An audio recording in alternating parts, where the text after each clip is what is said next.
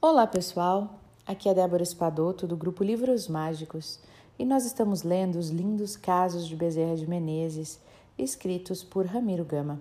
Hoje nós vamos ler o caso de número 90.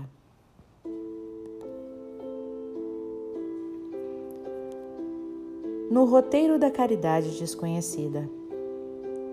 Numa tarde de sexta-feira do mês de maio de 1951, Conversamos com o Chico sobre vários assuntos evangélicos, ressaltando o dever de cooperação com o Senhor. Mas, nos sentindo desanimados, tão incapaz, tão acovardado diante da tarefa que nos compete, e tão bem vivida e exemplificada pelo prezado médium, continuamos a conversação com o objetivo de obter algo que nos animasse.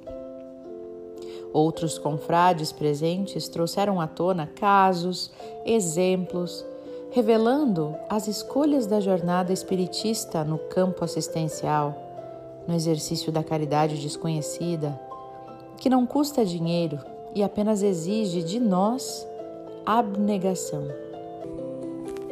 Pouca, embora, para se legitimar como sendo eminentemente cristã.